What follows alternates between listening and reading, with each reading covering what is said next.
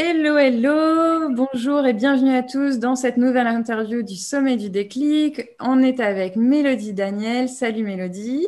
Coucou, coucou tout le monde. Alors Mélodie, tu es thérapeute en transformation intérieure, tu es professeur de yoga et de méditation et après un voyage autour du monde de trois ans, tu as créé ton entreprise Newmanity. Euh, au quotidien, tu accompagnes les adultes et les enfants sur leur chemin d'épanouissement personnel en leur transmettant des clés pour transformer leur vie, leur relation à eux-mêmes, aux autres, au corps et à leurs émotions. Qu'est-ce que, qu'est-ce que tu peux nous dire sur ton parcours, sur ce qui t'a amené à construire cette activité-là, qui est euh, très variée, où il y a plein de choses qui viennent ensemble? J'avais pas du tout ça comme, euh, comme parcours de vie qui était défini pour moi, enfin que j'avais défini pour moi-même, on va dire. Euh, à la base, je travaillais en banque privée. Donc, euh, il y a, je dirais, cinq ans, ouais, il y a cinq ans, je travaillais en banque privée sur les Champs-Élysées. Et, euh, en fait, je me sentais vraiment pas du tout à ma place.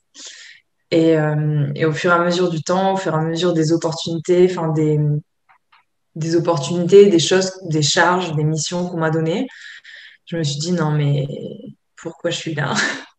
Qu'est-ce que je fais là? Et, euh, et, du coup, euh, est à débuter un cheminement intérieur en me disant, OK, j'ai envie de partir en voyage. Ça faisait longtemps que ça m'appelait, ça m'appelait, ça m'appelait, ça m'appelait. Et je me suis dit, OK, là, tu peux plus rester derrière ton bureau à te demander pourquoi tu es là et, et, rien faire pour changer, en fait. Et du coup, j'ai été aidée par une amie qui avait le même cheminement que moi aussi. Et on s'est motivés mutuellement pour euh, qu'on parte. Et donc, euh, il y, a, il y a quatre ans, euh, ouais, quatre ans et demi maintenant, ça fait longtemps. Il y a quatre ans et demi, bah, du coup, on est parti, on est parti en Australie. Et, et s'en est suivi un voyage de un an et demi toutes les deux, un, un voyage de un an et demi toute seule. Et là, sur le chemin, ben, j'ai rencontré le yoga d'abord et la méditation qui ont eu un rôle euh, hyper important euh, pour moi à ce moment-là parce que c'était un moment donné où j'étais totalement perdue, où je m'effondrais totalement intérieurement. Euh, et c'est venu en fait me remettre un peu sur pied au fur et à mesure. Et puis j'ai beaucoup, c'est là que j'ai enclenché aussi en partant tout mon travail de développement personnel sur moi. Au fur et à mesure du temps, il y a eu de plus en plus de, de synchronicité, de rencontres que j'ai faites, d'inspiration que j'ai trouvées que ce soit à la fois sur Internet, chez les personnes chez qui je rencontrais. Et, euh, après, euh, il y a tout qui s'est construit, en fait, plein de petits morceaux euh, de, de, choses, la communication non violente qui est arrivée, le fait de travailler avec les enfants, parce que j'ai beaucoup aussi fait de volontariat dans des écoles. Donc la transmission, l'éducation, c'était quelque chose d'hyper important pour moi. Et, euh, et, je pense que le point de départ de tout ça, et je vais vous raconter l'anecdote du coup, euh, j'étais en Inde euh, dans une école, j'étais volontaire avec une amie à moi. C'était au milieu à peu près, ça faisait un an, je pense, que j'étais en voyage. Et j'étais dans l'école et il y a un matin, un petit qui vient me voir et qui me dit Moi, je fais du yoga et de la méditation, c'est bon pour ma santé mentale. Et là, je l'ai regardé, je lui ai demandé quel âge il avait. Il avait 9 ans. Et là, intérieurement, je me suis dit, mais euh, qu'est-ce qui se passe? Pourquoi Pourquoi ces enseignements-là? Pourquoi toutes ces choses-là? Euh, Nous, on ne les développe pas et encore moins quand on est petit, en fait. Et euh, il y a vraiment un déclic, un, shift qui s'est fait à ce moment-là. Je me suis dit, non, mais c'est pas possible. Et c'est là que j'ai décidé que j'allais me former au yoga et que et que, et que j'allais le transmettre euh, et pour euh, le transmettre pour, pour les personnes, que ça leur fasse du bien à eux intérieurement, aussi euh, extérieurement au niveau du corps physique. Et c'est un peu avec le yoga et la méditation que j'ai commencé à rentrer là-dedans. Et au fur et à mesure, il y a de plus en plus d'autres choses, voilà, la spiritualité avec le développement personnel qui est, qui est venu s'entremêler aussi avec tout le travail que, j'ai, que je faisais aussi moi intérieurement. Et puis, euh, il y a eu un. Y a, mon amie allait rentrer en France. Et moi, j'ai continué à voyager toute seule. Donc, je suis restée en Indonésie pendant six mois à apprendre la langue, à rester avec eux, Et, au fur et à mesure que je restais seule, en fait, je découvrais de plus en plus de choses, de plus en plus de ressources à l'intérieur de moi, et c'était de plus en plus clair qu'il fallait que je transmette en fait euh, toutes ces choses, toutes ces leçons de vie que j'avais apprises sur le chemin.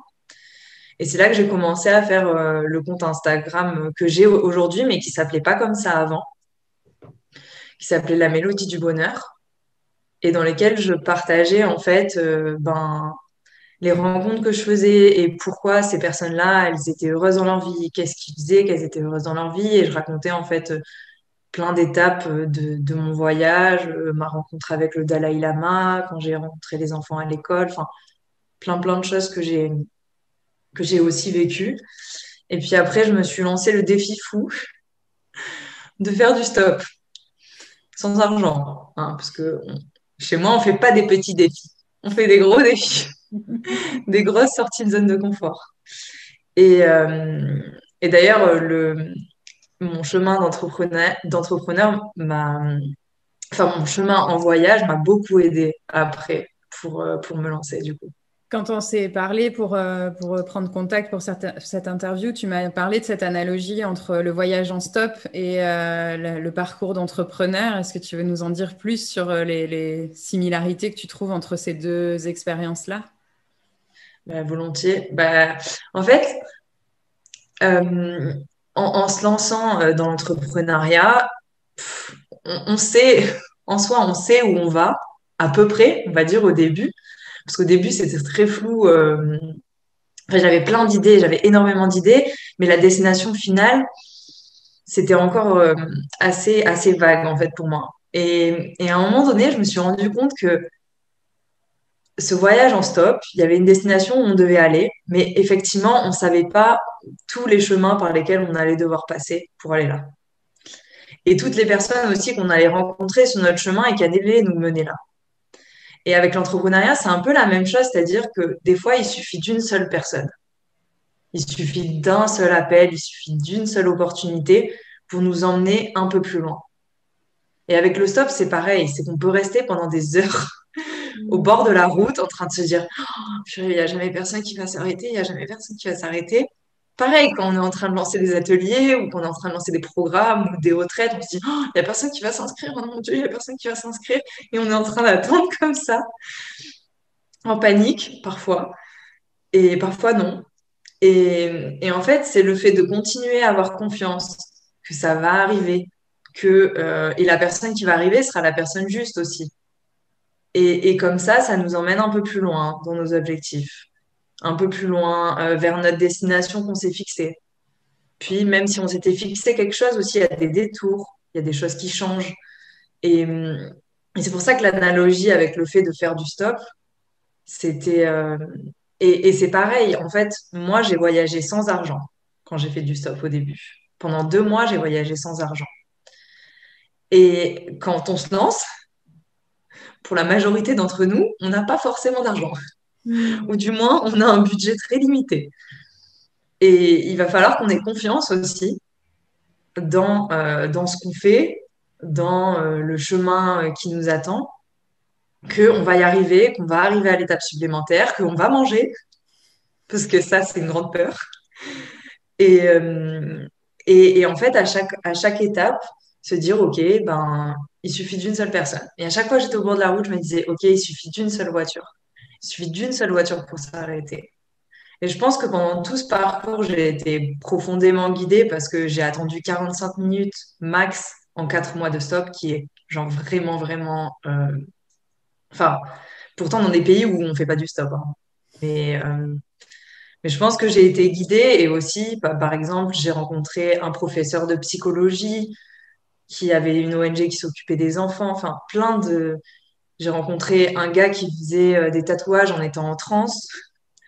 Enfin, plein de personnes connectées, plein de personnes qui sont, euh, qui sont aussi venues euh, ajouter des petites choses sur mon parcours. Comme ma formation de prof de yoga, c'est une fille que j'ai rencontrée qui m'a dit, bah, il y a un sponsorship proposé par cette école. J'ai une amie qui a postulé, postule. J'ai postulé, le lendemain matin, j'étais prise. Hmm. Et, c'est plein de petites choses comme ça. Et c'est le fait aussi de ne pas perdre espoir. C'est-à-dire qu'il y a des jours où ça va être difficile. Il y a des jours où on va avoir envie de tout laisser tomber. Mais c'est de continuer, de continuer à avoir foi. En fait, c'est moi, c'est la foi en l'humanité qui m'a qui m'a donné envie de continuer. Et c'est aussi ça qui me donne envie de continuer ce que je fais. C'est pas pour rien que j'ai appelé mon entreprise New Humanity. Mais c'est toutes ces petites choses. Vas-y. Pardon, parce que hier, j'accompagnais euh, une entrepreneur, là justement, et tu dis, il y a des jours, on a envie d'arrêter. Et hier, typiquement, la séance de coaching, c'était je m'effondre en pleurs. tu vois, la, personne que j'accompagnais, parce qu'elle avait bossé pendant un mois à fond, comme une dingo sur, euh, sur son programme. Elle a envoyé son mail de vente et quatre heures après, elle avait fait zéro euro de chiffre d'affaires. Et donc là, le monde s'effondre en entier. C'est exactement ce que tu décris. Mmh. De, on organise des ateliers, on a tout donné, toute notre âme, tout machin et tout. Et on a envie d'une réponse. Et alors, il y a, cette, euh, cette impatience-là qui, sont peut-être les 45 minutes de allez, je mets mon pouce en l'air pendant 45 minutes, ça va le faire. Je, je, crois que ça va le faire. je suis sûre que ça va le faire. J'ai mal au bras, mais ça va le faire. Et il y a un moment donné où on peut complètement s'effondrer, mais euh, c'est aussi euh, peut-être réussir à, à le mettre en perspective par rapport à... Parce que quand on est dans ce moment-là, on a l'impression que c'est vraiment la fin du monde et, que ça dure trop longtemps. Euh, mm. Enfin bon, c'est hyper précieux ce que tu es en train de partager. Je pense qu'il y, a plein d'entrepreneurs qui vont nous regarder et qui vont dire Ah oui, c'est vrai. oui, mais c'est ça, parce que quand tu es en train d'attendre 45 minutes au bord de la route, que tu as chaud, que tu sais même pas comment tu vas manger ce soir. Après, moi, c'est moi qui ai choisi de me mettre dans, dans cette sortie de zone de confort aussi. Hein. Aujourd'hui, je regrette pas. Aujourd'hui, je le referai pas, par contre. Mais, ou du moins pas toute seule. Pas toute seule, parce que c'est quand même beaucoup plus drôle à deux. Euh, mais c'est, il y a ce moment-là où tu as, un profond moment de solitude quand tu es en train d'attendre. Hmm. Et il y a une fois où on m'a lâché en plein milieu de l'autoroute. Et là, c'est pareil. Il y a des moments où j'étais dans, dans, dans, une solitude profonde en train de me dire, mais comment je vais faire pour m'en sortir? Et dans l'entrepreneuriat, c'est aussi pareil. Tu parlais de, de, de, ta, de, ta, cliente qui hier s'est effondrée. Enfin, moi, ça m'est arrivé plein de fois euh, de devoir annuler des ateliers parce qu'il y avait une personne ou il y avait zéro personne. Et j'ai pris un engagement avec moi-même maintenant, même quand il y a une personne, je le fais quand même. Je le fais quand même parce que on sait jamais. Cette personne, ça peut, c'est déjà une personne que t'impacte. Hmm. Et ça, j'ai eu du mal à l'accepter au début je me suis dit, ouais, je suis en échec parce qu'il n'y a qu'une seule personne, un, où il y en a zéro, alors là, c'est encore pire.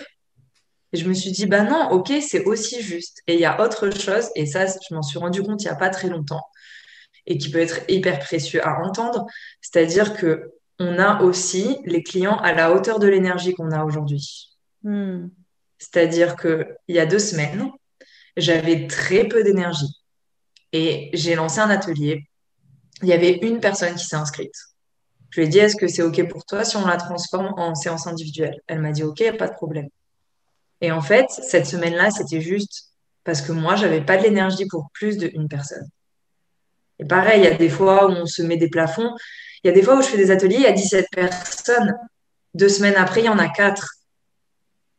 C'est, tu te poses des questions sur comment tu as marché au niveau de la com, qu'est-ce qui, qu'est-ce qui a plus flanché, mais il y a aussi notre niveau d'énergie intérieure. Et ça, ben, c'est OK. On nous apporte aussi ce qu'on peut recevoir sur le moment. Hmm. On ne nous apporte pas d'un coup 50 personnes à un atelier alors qu'on n'est pas prête. Hmm. Est-ce que ça t'est arrivé aussi d'attirer des gens et tu dis ah non mais je veux pas des gens comme ça tu vois par exemple euh, des, des, gens un peu déprimés ou carrément dépressifs euh, et tu dis, mais, mais qu'est-ce qui leur prend Les gens, là, ils sont tous dépressifs en ce moment. Et en fait, ça te renvoie juste ce que toi, tu es à l'intérieur de ta vibration et, euh, et, tu pestes.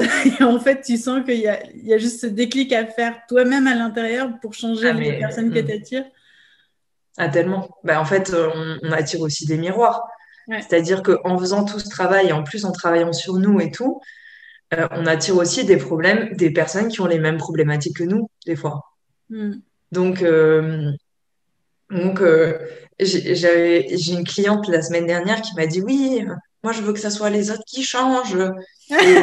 et, en fait, et en fait, la semaine d'avant, j'étais en train de me dire la même chose.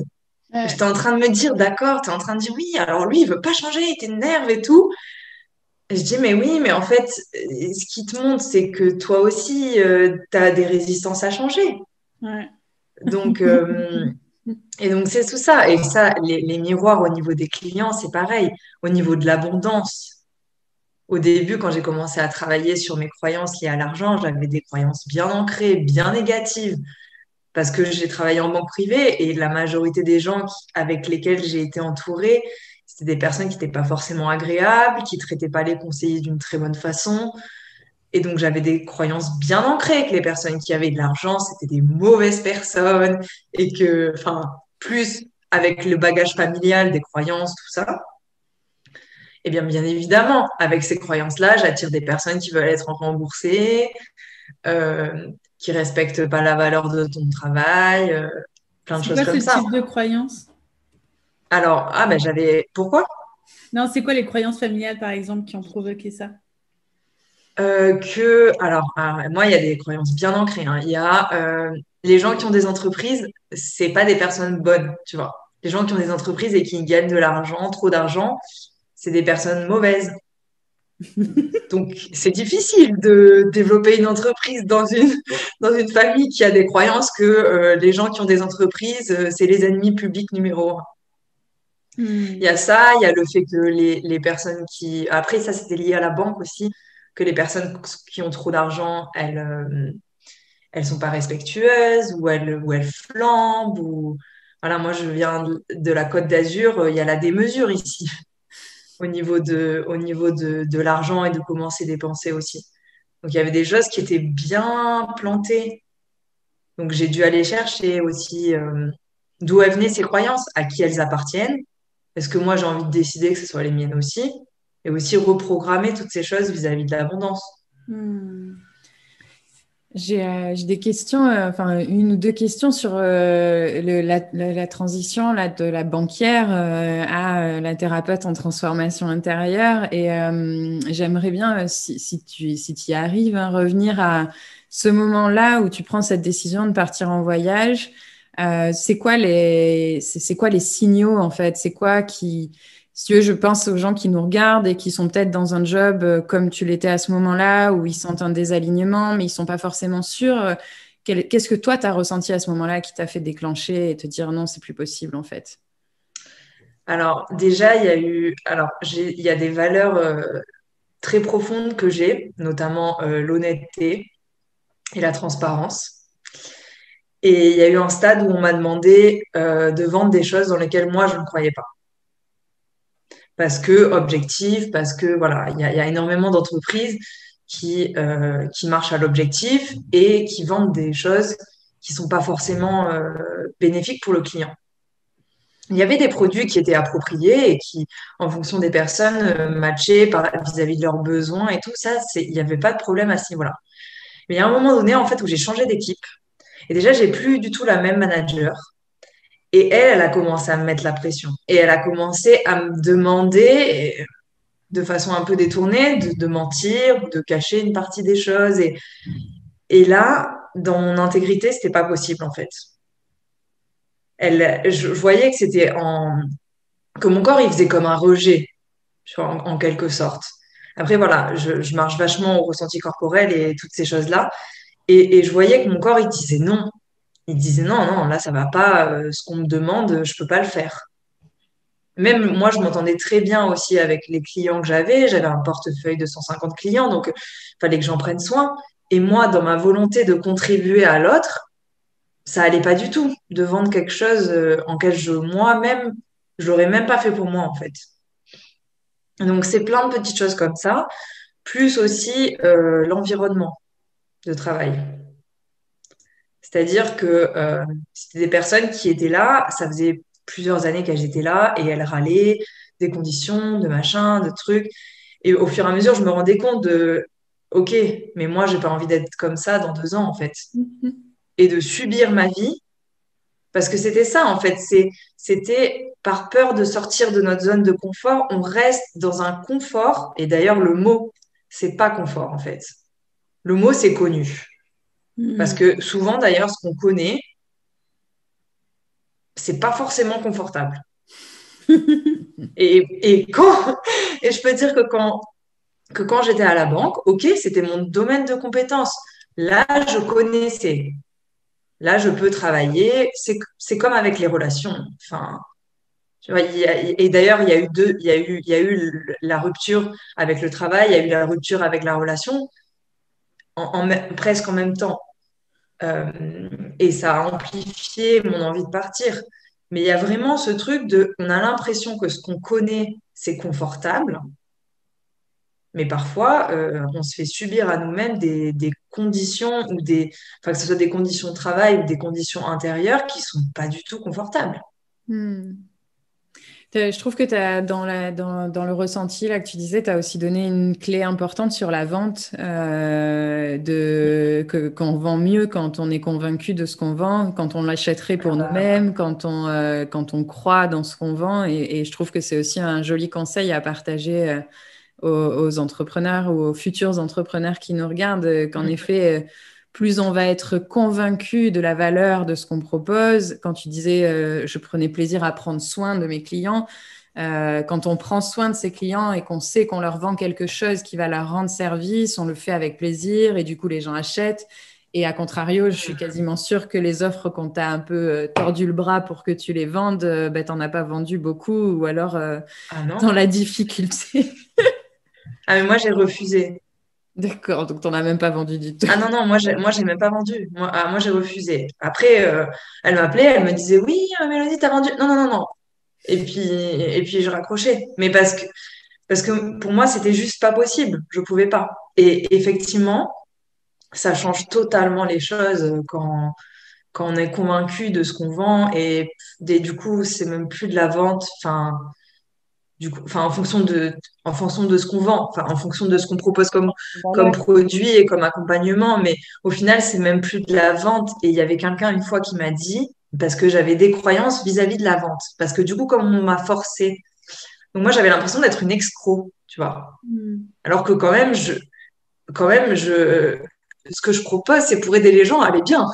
Hmm à prendre soin d'eux, à prendre soin de leur corps, à prendre soin de leurs émotions, aller mieux avec eux-mêmes, aller mieux avec les autres, tout ça. Mais dans ma croyance, j'étais encore une escroc. et, euh, et du coup, il a fallu décortiquer. Donc, euh, avec, avec ma coach, on a décortiqué ce qui, tout ce qui était lié à la vente. Et elle m'avait dit quelque chose qui m'avait vachement marqué, c'est qu'elle me dit, tu rends service à tes clientes hmm. ou à tes clients tu rends service aux personnes qui, ont qui participent à tes serres, qui font des accompagnements avec toi, qui participent aux retraites, tu leur rends service. Mm. Et j'ai eu un, appel tout à l'heure d'une, d'une, d'une cliente à moi qui m'a dit, mais je crois qu'à ce moment-là, tu m'as sauvé ma vie avec le programme auquel j'ai participé. Parce que moi, elle vient de me sauver la vie en me trouvant en appartement. Et en fait, je lui dis, tu te rends pas compte, j'étais en train de me sauver ma vie. Et elle me dit, mais toi, tu te rends pas compte que en, que en mars, en avril dernier, tu m'as sauvé ma vie à ce moment-là. Et, en fait, il fallait aussi que je me rende compte que j'étais vraiment en train d'apporter une plus-value aux, gens, que j'étais vraiment en train de faire changer les choses à l'intérieur. Et des fois, on s'en rend pas compte. Et parce que on n'aura pas forcément le feedback de suite. Mais c'est là aussi qu'il faut continuer à garder espoir et que, et que ça prend du temps aussi à germer aussi. Hmm. Quand, quand, on fait de l'accompagnement, quand on fait du coaching et tout, c'est pas en une séance que la personne a révolutionné sa vie. Ça prend du temps et ça, c'est aussi accepter que tout ce qu'on fait, ça prend du temps. Que la petite graine qu'on plante aujourd'hui, bah, elle germera peut-être dans trois mois. Hmm. Mais c'est continuer à, à garder espoir aussi à ce niveau-là. Ça, nous fait rire euh, parce que la petite graine qui germe plus tard, euh, ça fait aussi plusieurs fois qu'on l'entend dans les interviews. Donc, euh, bah, c'est clair, ça fait partie de, de l'aventure. Mm. Est-ce que tu peux nous expliquer un petit peu plus comment ça se passe un accompagnement avec toi, les différents types d'accompagnement que tu proposes, ça ressemble à quoi? Ok. Alors, euh, du coup, euh, au début, je m'étais concentrée euh, sur les groupes. Donc, j'avais, lancé, lancé pendant le, pendant le premier confinement un accompagnement en ligne de 10 jours intensifs. Donc, c'était à la découverte de soi. Donc là, j'avais apporté toutes les clés en fait de mes trois ans, de mes trois ans de voyage intérieur et extérieur. Donc à la fois, moi, ce que j'aime beaucoup faire, c'est tout lié. C'est-à-dire qu'on n'est pas déconnecté du physique, on n'est pas déconnecté de l'émotionnel, on n'est pas déconnecté de l'esprit, de l'âme. Enfin, pour moi, c'est un tout. Donc c'est important que euh, mon accompagnement et ce que je transmette, enfin ce que je transmets, pardon, euh, englobe tout en fait, englobe toutes les phases de toutes les facettes de l'être de la personne en fait. Donc au début j'avais commencé avec les groupes et à donner des cours euh, de yoga en individuel. Je me suis au fur et à mesure euh, spécialisée dans le yin yoga et la méditation. Euh, parce que aussi, je me suis rendu compte euh, pendant le premier confinement que je canalisais les méditations. Donc, c'est une sortie de zone de confort d'être en train de dire ça devant tout le monde, je vous le dis. et ben oui, je crois que c'est une des premières fois que je le dis vraiment.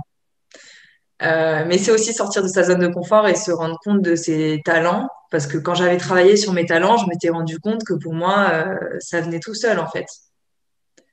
Et donc, je sais que à travers les méditations, j'arrive à emmener des gens euh, dans certaines parts d'eux-mêmes qu'ils n'arriveraient pas à explorer. Alors, est-ce que c'est de l'hypnose? Est-ce que c'est pas de l'hypnose? On m'a dit que j'avais une voix qui hypnotisait. Je ne sais pas. Mais en tout cas, c'est un don que j'ai, on va dire. Euh, et, donc ça, je l'utilise beaucoup, que ce soit dans mes cercles. Donc je propose à la fois, j'avais proposé cet accompagnement euh, collectif. Euh, là, en, deux fois par mois, je fais des cercles de femmes mm.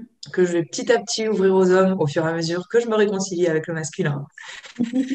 et, et, euh, et, dans lesquels euh, bah, je propose euh, bah, des rituels de libération émotionnelle, des exercices de, introspectifs avec des thèmes différents à chaque fois, toujours de la méditation. Et, j'adore créer ces espaces. Enfin, les, les cercles, moi, pour moi, quand j'ai commencé à y participer, ça a vraiment changé énormément de choses dans ma relation à moi-même, à mes émotions, à ma féminité en général aussi. Euh, et, donc, j'avais à cœur d'ouvrir ces espaces-là, que ce soit pendant les cercles et pendant les retraites. Donc, j'ai organisé ma première retraite en septembre, euh, qui était complète. Alors et là, il fallait que j'ai confiance parce que la personne s'est inscrite, la dernière personne s'est inscrite la veille, au soir. Et, euh, et voilà. Donc, au niveau des retraites, pareil, je mêle yoga, méditation, atelier de développement personnel libération émotionnelle, enfin tout ce qui est lié aux émotions et libération par le corps, ça c'est quelque chose euh, sur lequel j'adore travailler. Et aussi euh, sur le passage à l'action. C'est-à-dire que je transmets aussi des actes symboliques pour que le corps change, pour que le corps comprenne physiologiquement qu'il y a un changement qui est en train de se passer. Et depuis peu, grande sortie de zone de confort pour moi, euh, je propose des accompagnements individuels. Donc, euh, sur euh, bah, les thèmes de la reconnexion au féminin, l'harmonisation du féminin et du masculin. D'ailleurs, ça, j'aimerais beaucoup en parler. Je, vous en parlerai après sur l'importance de l'équilibre entre le féminin et le masculin dans l'entrepreneuriat. Hmm, on va en parler. Euh, Parce que ça, c'est, c'est, enfin, je me suis rendu compte que c'était hyper important, mais vraiment. Euh, et, même nous, enfin, nous en tant qu'individus, pour arrêter de remettre la faute à l'extérieur, pour sortir de la victimisation, pour prendre la responsabilité de sa vie et tout, c'est hyper important euh, de à la fois aller guérir son enfant intérieur et de travailler le féminin et le masculin.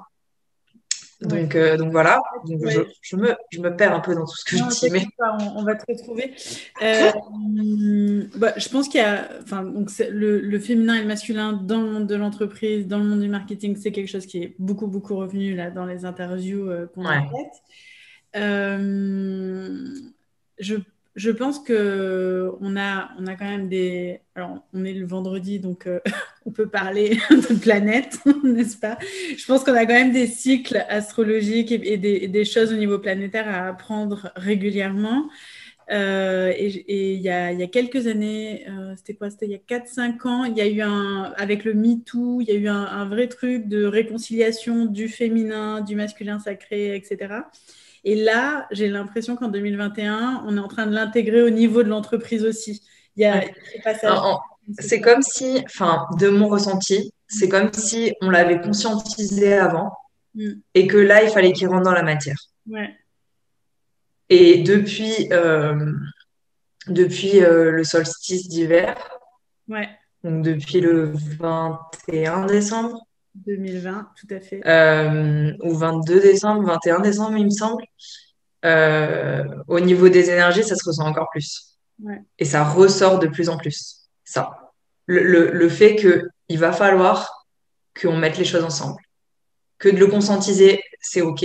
De conscientiser qu'on a besoin de, d'harmoniser le féminin et le masculin en nous, mais il va falloir aussi le faire à l'extérieur. Et donc l'entreprise, c'est aussi le monde de la matière et c'est, c'est l'harmoniser aussi dehors.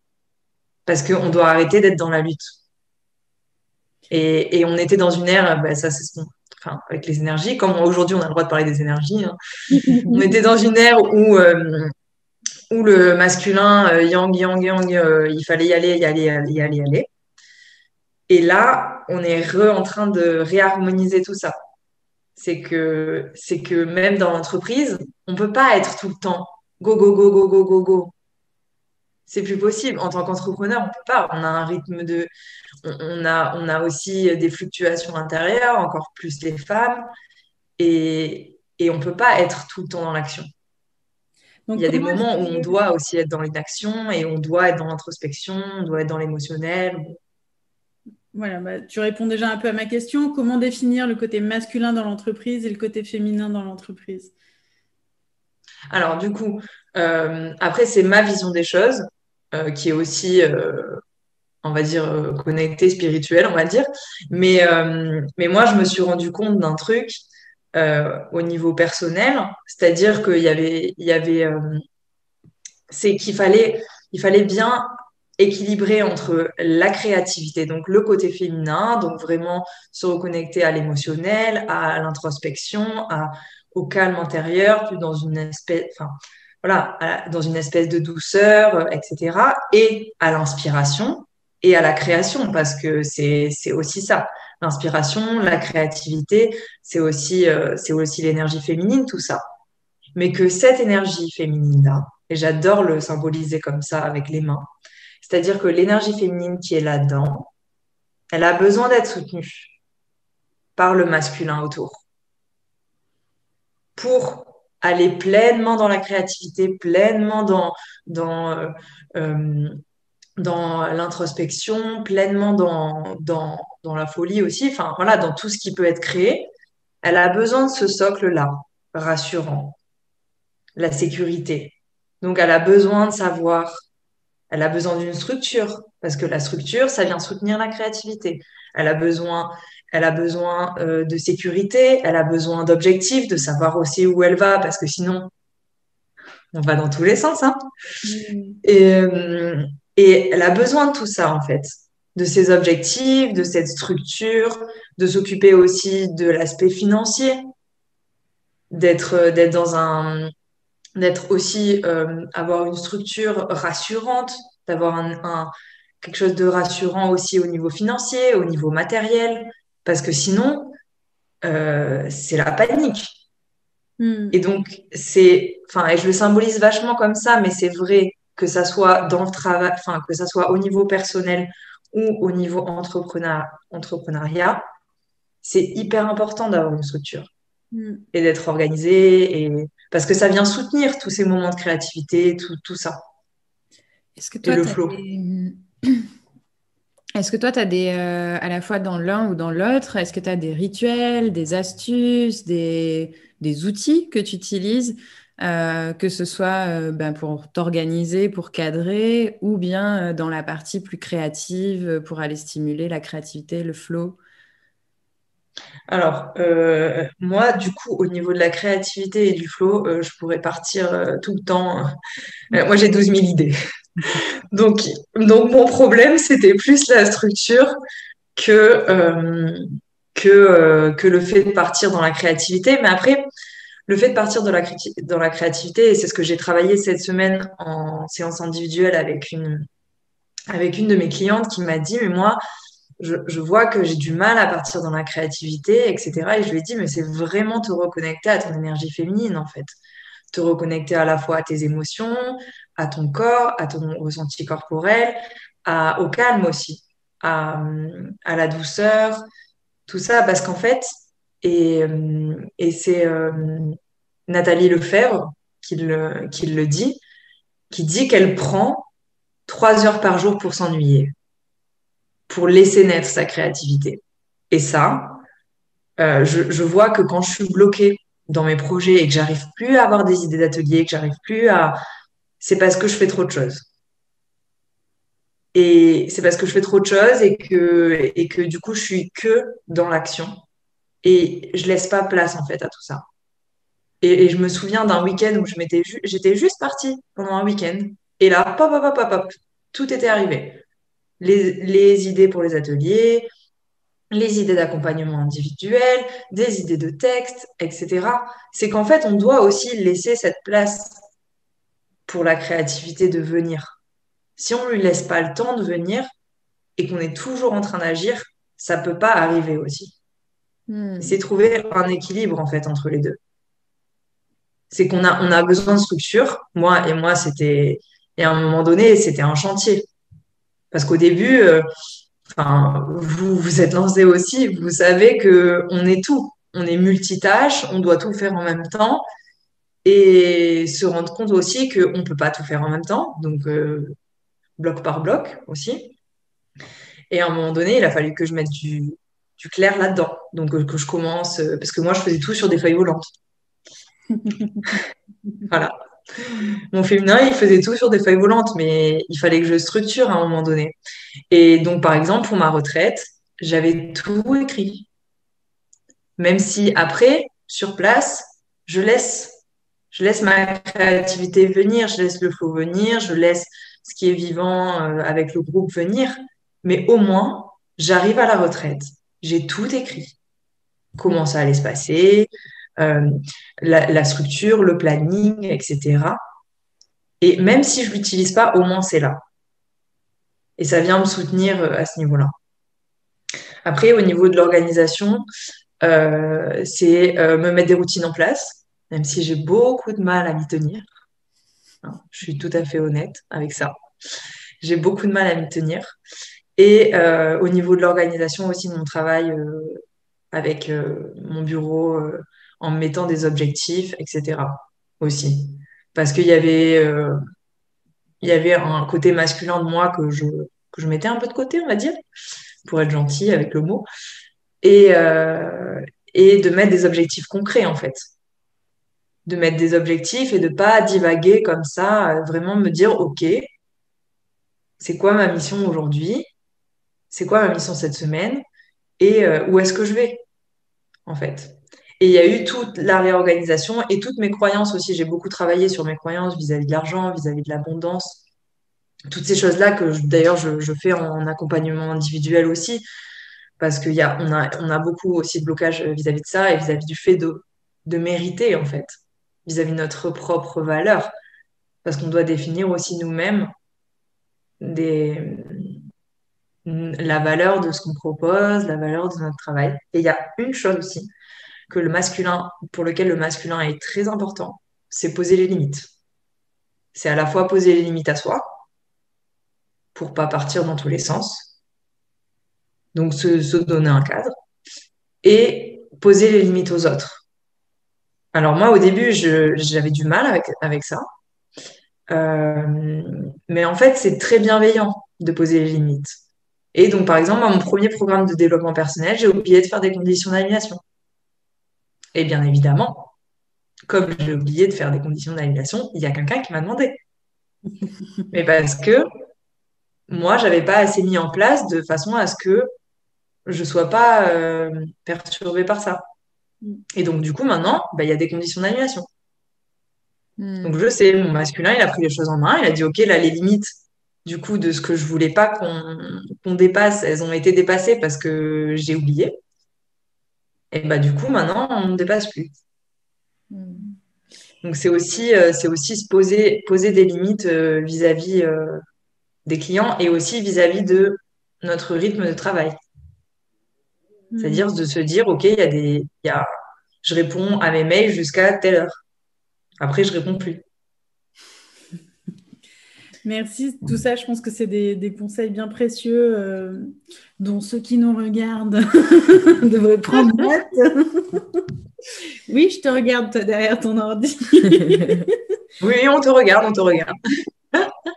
Euh, peut-être pour finir euh, cette interview, est-ce que tu aurais des sources d'inspiration à nous partager ou des mentors qui, toi, t'ont accompagné dans, ton développement et dans, toute ta phase entrepreneuriale? Alors, il y en a une qui est passée cet après-midi. Donc, il y a Margot Hamann. Alors, Margot, elle a eu un grand impact pour plein de choses, euh, pour le voyage, pour aller, aller dans ce domaine-là et pour tout ce qu'elle fait aujourd'hui. Et je continue de la suivre et de participer à ses programmes d'ailleurs. Euh, sinon, euh, au niveau de l'entrepreneuriat, il y a aussi Nathalie Lefebvre, qui a écrit le livre C'est décidé, je m'épouse et qui fait des programmes au niveau des entrepreneurs et tout.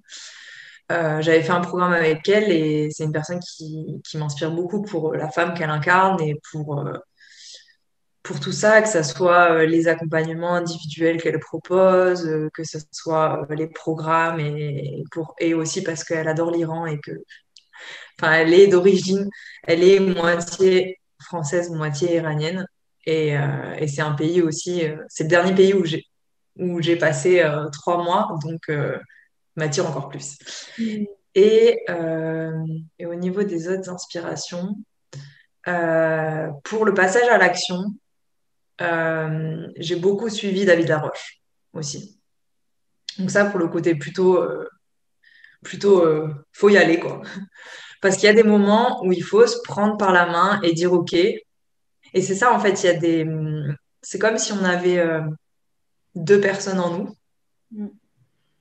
Euh, c'est comme si on avait, euh, je sais pas, Mélodie d'un côté et Marc de l'autre. C'est deux personnalités en nous. J'aime bien cette symbolique parce que parce qu'il y a des fois notre notre bah, par exemple ma mélodie intérieure elle va être dans la victimisation elle va pas vouloir agir sauf qu'il faut que Marc prenne les choses en main et dise ok là aujourd'hui euh, et, on peut aussi le faire en décidant qu'aujourd'hui, par exemple, on s'habille plus masculin qu'un autre jour, si on sait qu'on doit passer à l'action et tout. Même dans la symbolique, dans la symbolique, et ça, c'est. Alors, elle s'appelle Leila El Kadri.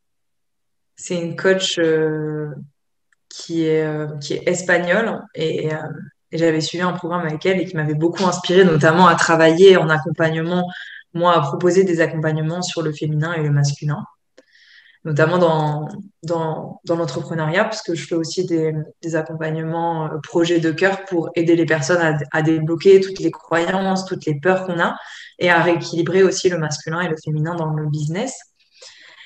Et elle disait que euh, il y a des fois où, euh, par exemple, le week-end, quand on est en repos, on peut laisser totalement la place à la mélodie féminine d'être là. Mais par contre, il y a des jours où même si on est en train de se trouver des excuses, il y a ma part masculine, là qui a besoin de prendre les choses en main. Et elle, elle va faire en sorte que l'objectif de la journée, on le respecte. Et après, on prendra le temps d'accueillir l'émotionnel ou toutes les autres choses qui peuvent, qui peuvent euh, avoir besoin de, de soins ou quoi que ce soit d'autre. Merci beaucoup, euh, Mélodie, pour tous ces partages, pour euh, ces précieux conseils et ton authenticité dans les partages. Euh, on va conclure l'interview maintenant. J'aimerais te demander, avant qu'on termine, comment on fait pour travailler avec toi, pour te contacter? C'est quoi tes principales... Enfin, voilà, t'es présente où Comment les gens qui nous regardent peuvent venir engager une conversation avec toi? Ok. Euh, bah, du coup, vous pouvez me retrouver euh, sur Facebook et sur Instagram. Euh, mon compte, c'est Humanity by Melody.